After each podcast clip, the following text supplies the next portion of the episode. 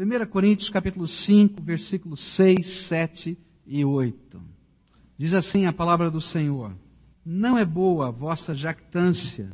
Não sabeis que um pouco de fermento leveda a massa toda?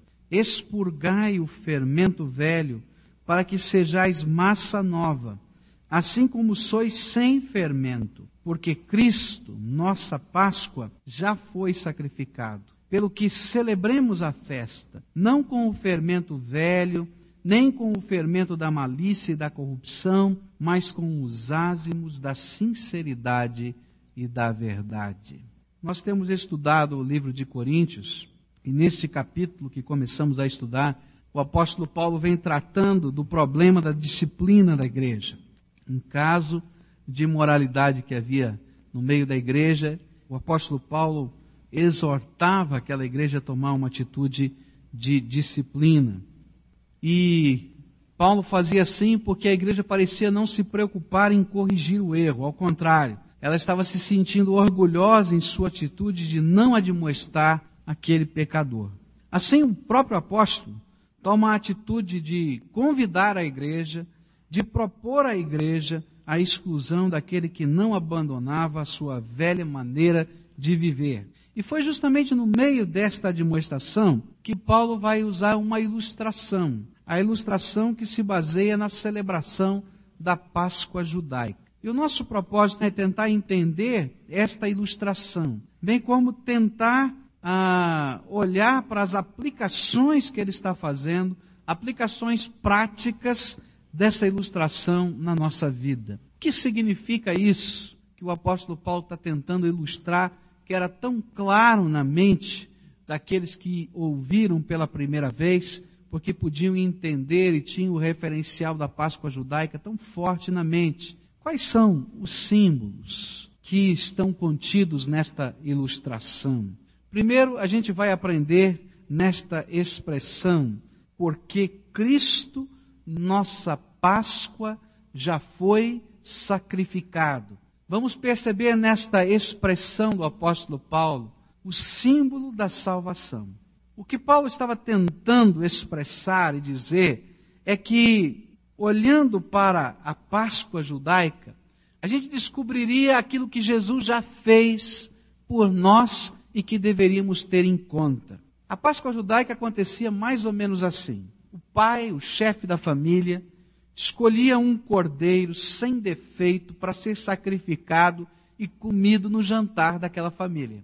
O sangue dele, desse animal, seria colocado nas vergas da porta, nos umbrais da porta. E esse sangue lembrava aquilo que havia acontecido lá no Egito, quando Deus havia instituído este dia, e nesse dia, então, mandando pintar as vergas da porta, ele estava dizendo que todas as casas que tivessem essas vergas pintadas, o anjo da morte que passaria sobre o Egito pularia aquela casa. E é interessante que Páscoa, a palavra que é usada para Páscoa em hebraico, significa saltar, pular, porque o anjo da morte pulava aquelas casas. Ele passava sobre todas as casas, mas as casas que estavam pintadas com o sangue, o anjo da morte pulava, saltava.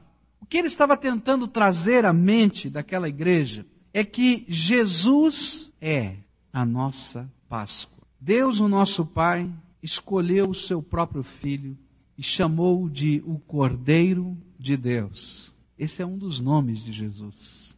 E Jesus, o Cordeiro de Deus, foi sacrificado na cruz do Calvário.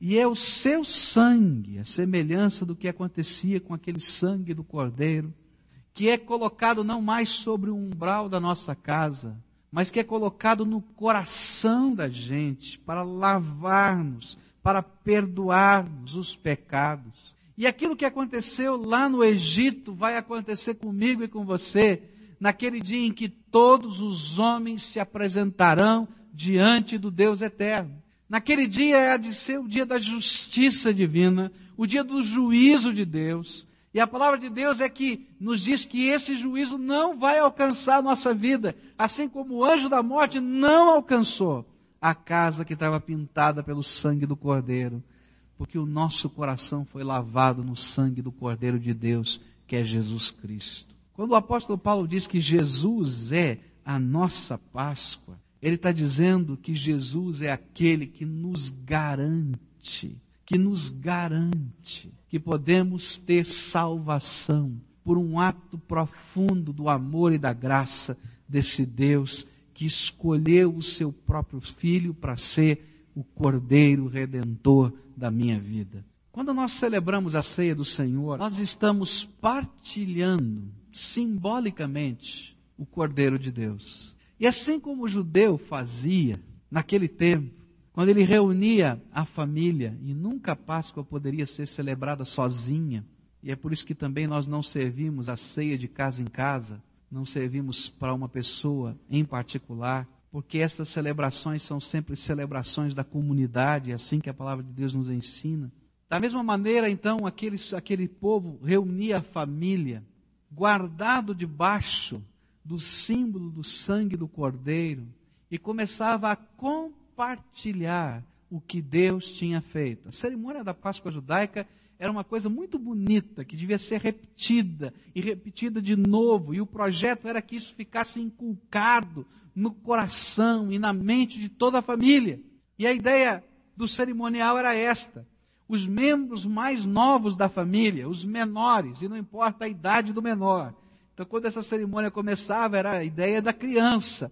Mas à medida que a família ia passando no tempo, não é? Se viesse um netinho passar, era o netinho que falava. Mas se não, eram os filhos, os filhos, o filho mais novo que perguntava: por que é que hoje comemos essas verduras amargas e este pão sem fermento? E então o pai respondia contando toda a história que havia acontecido no Egito de libertação. E eles comiam daquele cordeiro. E eles comiam daquele pão sem fermento. E eles comiam daquelas ervas amargas, lembrando tudo quanto Deus fizera para a libertação e salvação do seu povo. Semelhantemente, Jesus, na noite em que foi traído, ele reuniu os seus discípulos e era noite de Páscoa. Você sabia disso? Era noite de Páscoa. Estas coisas estavam acontecendo. Não tinha criança ali, mas um dos discípulos mais jovens perguntou para Jesus: por que é que nós estamos celebrando?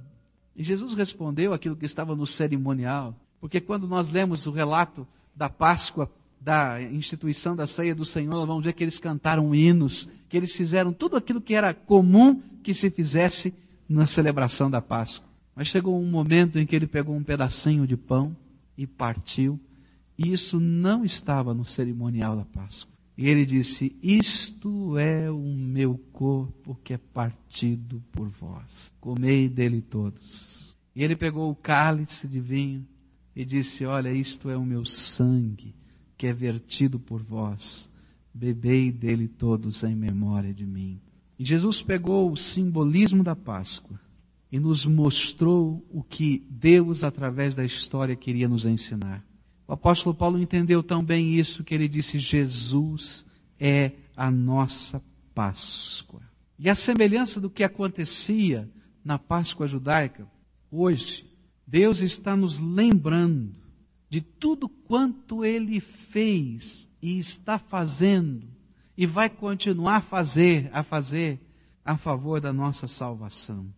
A semelhança do que se passava naquela noite, ele está nos lembrando que um dia eu e você também fomos escravos. E nós não fomos escravos de um poder bélico. Nós somos escravos dos nossos pecados.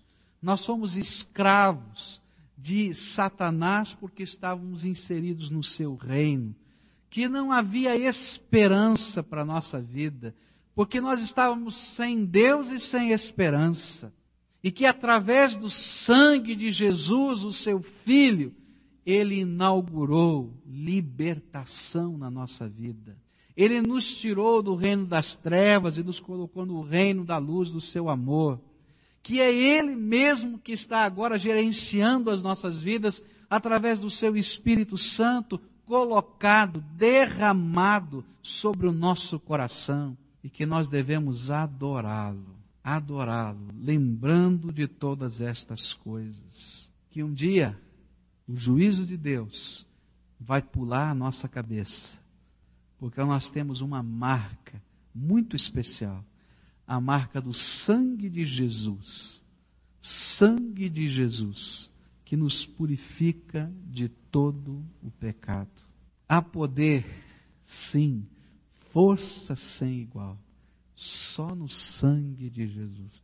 Um Cristo que é a minha Páscoa, aquele que me salvou, aquele que me libertou, aquele que tem curado a minha vida de tantas dores, de tantas marcas, aquele que tem feito transformação, é aquele que tem lavado o nosso coração, é aquele que continua lavando o nosso coração.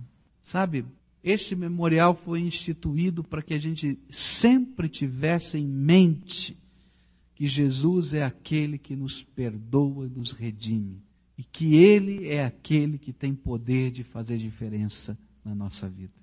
Eu acho que nós temos um privilégio maior do que os judeus quando celebravam a Páscoa. Sabe por quê? Porque o pai contava uma história que ele tinha ouvido do seu pai e que falava de um poder que libertava e salvava que tinha acontecido há não sei quantos anos atrás. Mas hoje, quando nós estivermos celebrando a ceia do Senhor, você vai estar lembrando de um poder, de uma graça que não aconteceu há muitos anos atrás na vida de alguém. Mas você vai estar lembrando de um poder e de uma graça que aconteceu na tua vida, na tua história.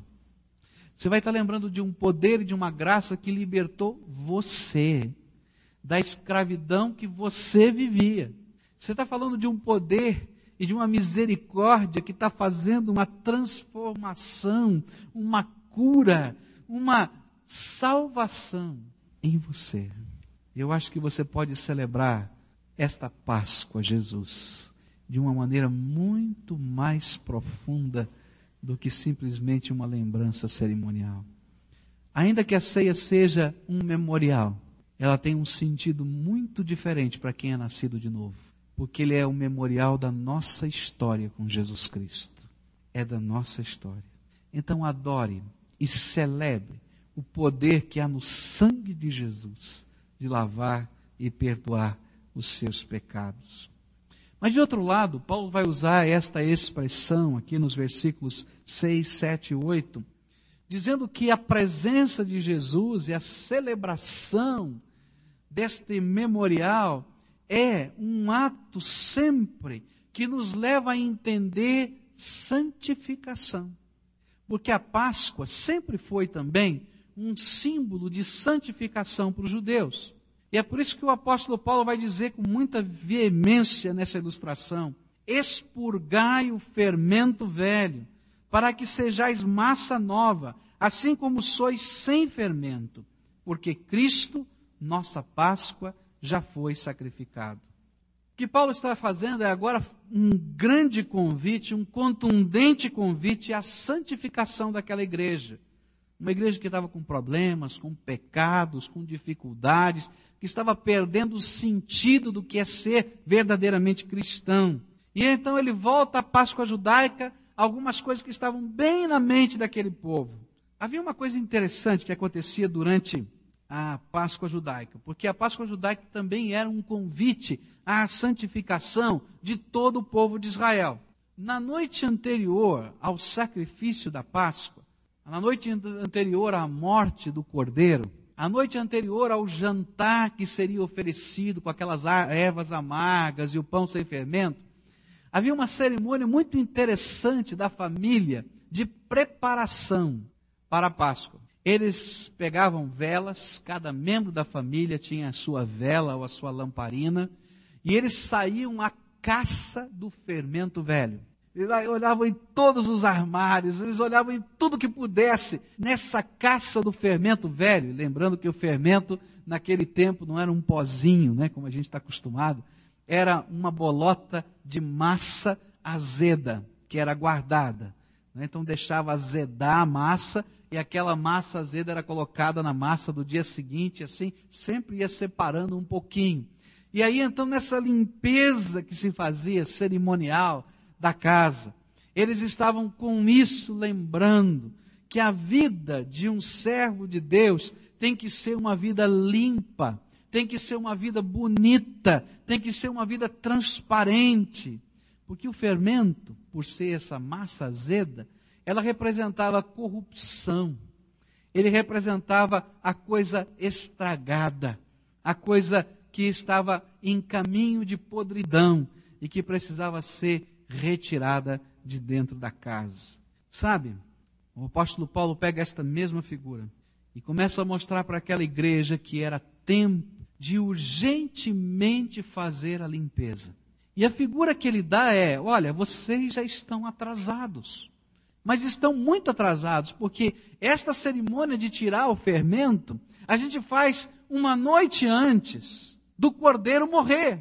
Mas Jesus, a vossa Páscoa, já foi sacrificado por vocês. E vocês ainda não tiraram o fermento velho das suas vidas. O que ele está tentando dizer é que cada vez que nós celebramos esse memorial, o Senhor Jesus está dizendo para a gente: Eu já morri por você. A sua Páscoa já está completa. O Cordeiro de Deus morreu e ressuscitou. Mas olha para a tua vida e vê se na tua vida não há nada que seja fermento velho que precisa ser colocado fora. Tudo que tem a ver com aquela velha vida, com aquele estilo de escravidão, com aquele estilo de opressão do diabo, precisa ser colocado para fora. Porque Deus já nos deu liberdade em Cristo Jesus. Tudo aquilo que dominava a tua mente, que dominava a tua vida, que dominava o seu modo de viver, precisa ser colocado para fora. Eu acho que o apóstolo Paulo ilustrou isso de uma maneira muito preciosa no livro de Efésios, no capítulo 2 desse livro. Eu queria que você abrisse a sua Bíblia em Efésios, capítulo 2, e veja só o que a palavra do Senhor tem para nos ensinar sobre como era a nossa vida antes e a liberdade que ele já nos deu. E como estas coisas às vezes são um fermento velho que está dentro do nosso coração e o nosso modo de viver. Diz assim a Bíblia: E ele vos vivificou, estando vós mortos nos vossos delitos e pecados. Ele está dizendo que a nossa vida era a vida de um zumbi, um morto-vivo, porque o pecado que estava dentro da nossa vida nos estava decretando morte espiritual. E diz o verso 2: Nos quais outrora andaste segundo o curso desse mundo. E ele vai dizendo: Olha, vocês estavam vivendo debaixo do pecado, seguindo um modo de pensar, um modo de viver, um modo de agir, um modo de encarar a vida que as pessoas normais do mundo viviam. E essa palavra cosmos que está aqui era a ideia de uma filosofia e um estilo de vida. Olha, vocês eram escravos de tudo isso. Isso representa o fermento velho. E olha, este mundo, esta filosofia de vida, está agindo debaixo da orientação do, do príncipe das potestades do ar. Está aí no versículo 2. Do espírito demoníaco, essa ideia, que opera no filho, nos filhos da desobediência. Porque esse é o reino dele. Ele diz: entre os quais todos nós também antes andávamos, nos desejos da nossa carne, fazendo a vontade da carne e dos pensamentos, e éramos, por natureza, filhos da ira também como os demais. O que Paulo está dizendo é: este estado de coisas já passou. E quando nós celebramos a ceia do Senhor, Deus está nos dizendo: Jesus, a sua Páscoa já foi sacrificado e você está atrasado, porque tem fermento velho na tua vida. Tem coisa que não devia estar tá lá, que não precisa estar. Antes você não tinha saída, mas agora você tem. Então agora coloca para fora o fermento velho no poder daquele que já te deu liberdade no sangue que ele verteu na cruz do Calvário. O que a Bíblia está dizendo é que a nova vida que Jesus nos dá é coisa verdadeira, não é utopia, ela acontece. Deus tem todo o poder à sua disposição para que você viva uma nova vida. Você não tinha saída, agora você tem. Então agora está na hora de olhar e vasculhar a tua vida e ver qual é o fermento velho que está aí dentro e jogar fora. Antigamente, você tinha algumas correntes que o aprisionavam. Você não tinha jeito de fazer isso, porque Satanás, através dos seus pecados, o tinha preso, cativo. Mas agora o sangue de Jesus já quebrou essas correntes. Você só continua debaixo da servidão do diabo se você quiser, porque ele já instalou a liberdade sobre a tua vida. É isso que a palavra de Deus está nos colocando. E é um convite. Tira o fermento velho. Jesus usou essa mesma figura na celebração da ceia do Senhor.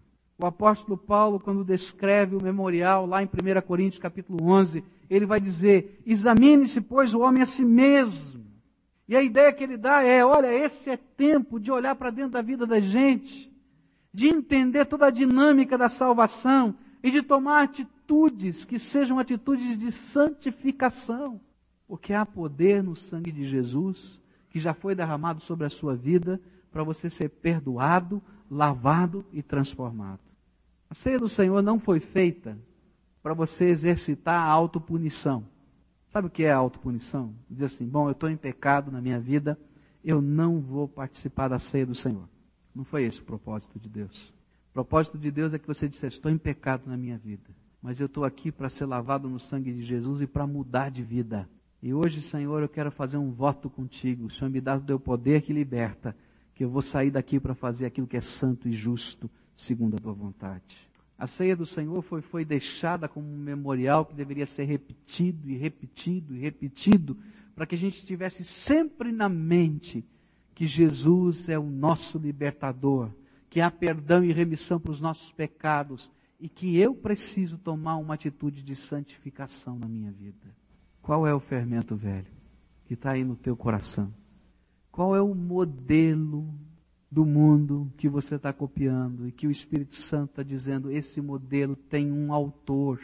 O autor é o diabo, o príncipe das potestades do ar, que gerencia esse mundo. Muda de referencial e copia o meu modelo. Eu creio que esse é um dos grandes problemas que vivemos nos dias de hoje, mas acho que vivemos isso desde a história da salvação é que muitas vezes nós queremos ter um compromisso com Jesus e entendemos que ele é valioso, mas não queremos mudar de modelo. Queremos continuar imitando o modelo referencial daquele que não é o autor e consumador da nossa fé. E vamos permitindo que a nossa vida seja inundada de fermento que estraga tudo. E sabe, o símbolo que está aqui é que uma bolotinha de fermento é suficiente para, no tempo certo, azedar ou fermentar toda a massa. É uma coisa interessante, não é? Você pega aqueles pedacinhos, aqueles tabletinhos de fermento, né? aquilo é interessante, né? Você põe aqueles tabletinhos, dissolve lá na água, no leite, não sei como é que você faz a receita lá, né? Fica lá dissolvido, coloca na, na massa, na, na farinha, mistura aquilo lá e deixa para descansar. A minha avó cobria ainda com um pano, colocava perto do forno, já deixava aquecendo o forno, porque o calor, não é, da cozinha vai fazendo levedar a massa mais rápido. E é interessante, se você, eu me lembro que a vovó pegava, ela gostava de fazer panetone, né, fazer coisas assim, ela cortava os pedaços assim e colocava no fundo daquela forma. E eu olhava e achava um pedacinho tão pequenininho de massa que ia lá dentro. E de repente aquilo começava a azedar, não é? Ou a levedar, e aquilo começava a quase transbordar. E o que Deus está tentando dizer para a gente é isso: é que um pouquinho daquilo que eu permito que o mundo e da filosofia do mundo estejam colocando dentro da minha vida é suficiente para contaminar tudo e se multiplicar lá dentro de mim. Eu queria desafiar você a olhar para dentro do teu coração. Lembrando que Jesus é aquele que construiu a história da tua salvação. E dizer, Senhor, qual é o fermento velho que está aqui na minha mente? Quais são os modelos que eu estou copiando e que não são bênção? Senhor, quais são os modelos que estão dentro do meu coração, dentro dos meus lábios, nas minhas mãos, no meu jeito de ser? Porque o Senhor, que é a minha Páscoa, já morreu por mim e eu posso ser livre dessas coisas. Eu queria desafiar você a jogar fora. Examine-se a si mesmo, disse Jesus. Tira fora o fermento velho. A história dos grandes avivamentos nos dizem que eles começaram com grandes movimentos de arrependimento. Começaram quando o povo de Deus começou a levar a sério a sua vida. No avivamento de Wesley aconteceu uma coisa muito interessante. A igreja estava morta, fria. A igreja anglicana, que era mais ou menos reformada, você conhece a história da igreja anglicana, ela nasceu por causa de um desejo pecaminoso de um rei e aquilo foi uma saída política. Alguns homens piedosos se aproveitaram daquele momento para introduzir a teologia calvinista na igreja anglicana.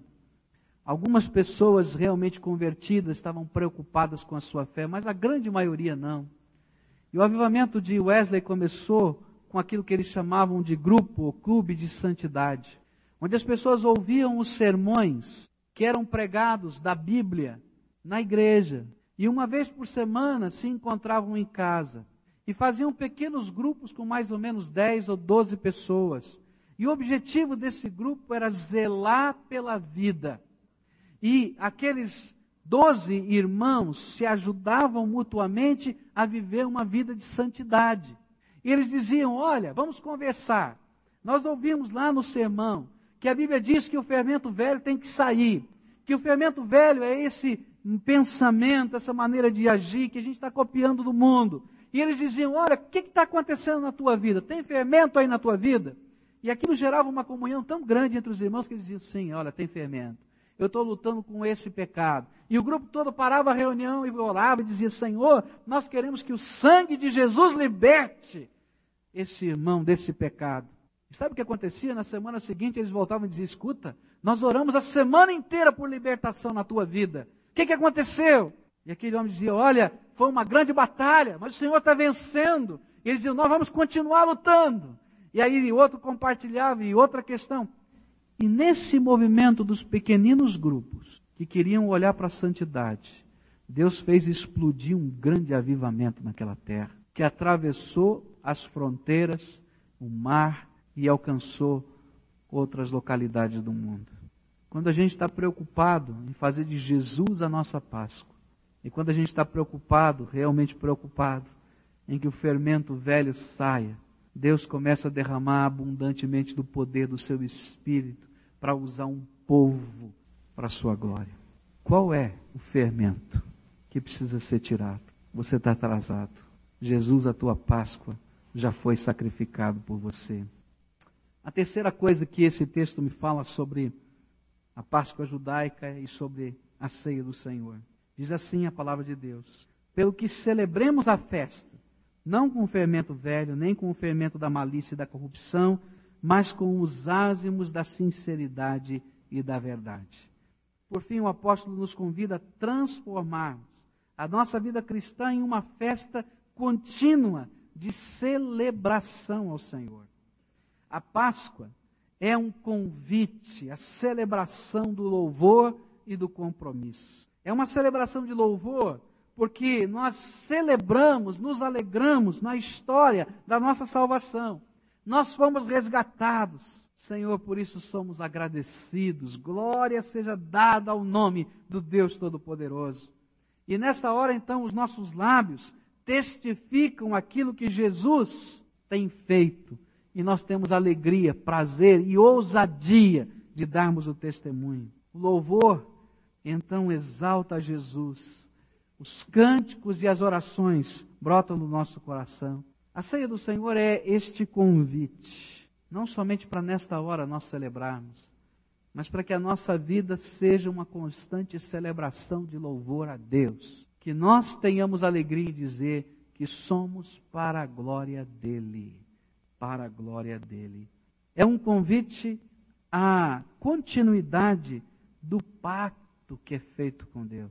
Se você soubesse como Deus leva a sério o compromisso, você levaria a sério os seus. O Velho Testamento conta a história do povo de Israel sendo enrolado. Hum. Tinha um povo vizinho que se apresenta para Josué, vestido com panos bem surrados, rasgados, pão bolorento, e diz: Olha, nós viajamos de muito longe para chegar até aqui com vocês, e estamos aqui para pedir paz com vocês, porque sabemos que vocês têm o poder de Deus sobre vocês e que Deus vai entregar toda essa terra nas mãos de vocês. E nós moramos muito longe, e nós queremos ter paz com o Deus de vocês e com vocês. Mas era mentira. Eles moravam bem pertinho. E Josué ouviu isso, olhou para a roupa, viu o pão bolorento e disse: Tá bom, vamos fazer um pacto de paz. Quando eles descobriram que aquele povo era um povo vizinho que estava na rota da destruição, e eles disseram: Senhor, nós fomos enganados. E Deus disse: Mas vocês fizeram um pacto, e vocês vão cumprir o pacto que fizeram, porque eu sou Deus fiel e vocês terão de ser um povo fiel à sua palavra e o seu pacto. Você já parou para pensar nisso? O que é que significa Deus leva a sério os pactos? Sabe por que, que você vai ser salvo, sendo esse bichinho danado que você é? É mesmo. É porque existe um Deus fiel ao pacto que ele fez, de que o sangue de Jesus seria suficiente para lavar os seus pecados e você vai entrar no céu por causa da fidelidade de Deus ao pacto. Foi selado com o sangue do seu filho. Agora, tem um outro lado nesse pacto. O lado, o meu lado nesse pacto é fazer de Jesus o Senhor da minha vida. O meu lado desse pacto é me oferecer a Ele em sacrifício vivo, santo e agradável a Deus, para que Ele seja adorado e louvado pela minha vida. Grande é o Senhor e digno de ser louvado. Sua grandeza não tem limites. Uma geração contará a outra a grandiosidade dos teus feitos. Eles anunciarão os teus atos poderosos, proclamarão o glorioso esplendor da tua majestade e meditarei nas maravilhas que fazes. Anunciarão o poder dos teus feitos temíveis e eu falarei das tuas grandes obras. Bendito e glorificado